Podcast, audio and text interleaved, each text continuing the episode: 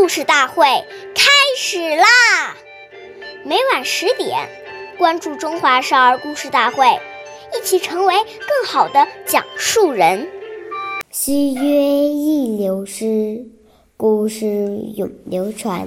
大家好，我是中华少儿故事大会讲述人朱凯言。今天我给大家讲的故事是《苏家哲园》第三十五集。苏家是汉朝著名大臣苏武的哥哥，曾经负责给皇帝驾车。有一次。皇帝外出，苏家给皇帝驾车，都从都城长安来到郊外的函关。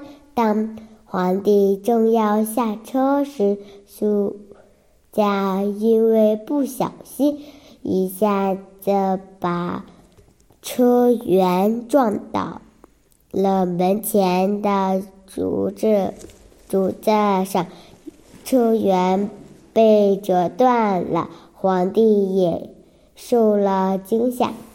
节后，结果苏家被判为大不敬的罪责，只好自己，只好自欺。看来，做任何事情都要都应该小心，一件小。事，如果处理不好，有时也会酿成大祸。下面有请故事大会导师王老师为我们解析这段小故事，掌声有请。好，听众朋友，大家好，我是王老师，我们解读一下这个故事。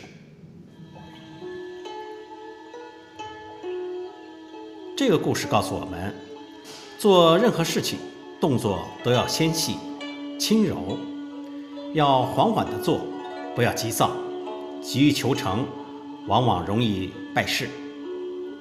特别是大事当前，更要心理稳定，这样考虑问题就能够周详，做事容易成功。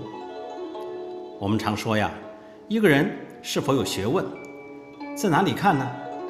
我们说，替人着想是第一学问。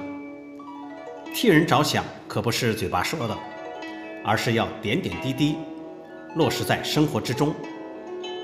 我们除了走路声、关门声不可以太大外，假如你吃饭的时候很大声，同样也会让人觉得不舒服。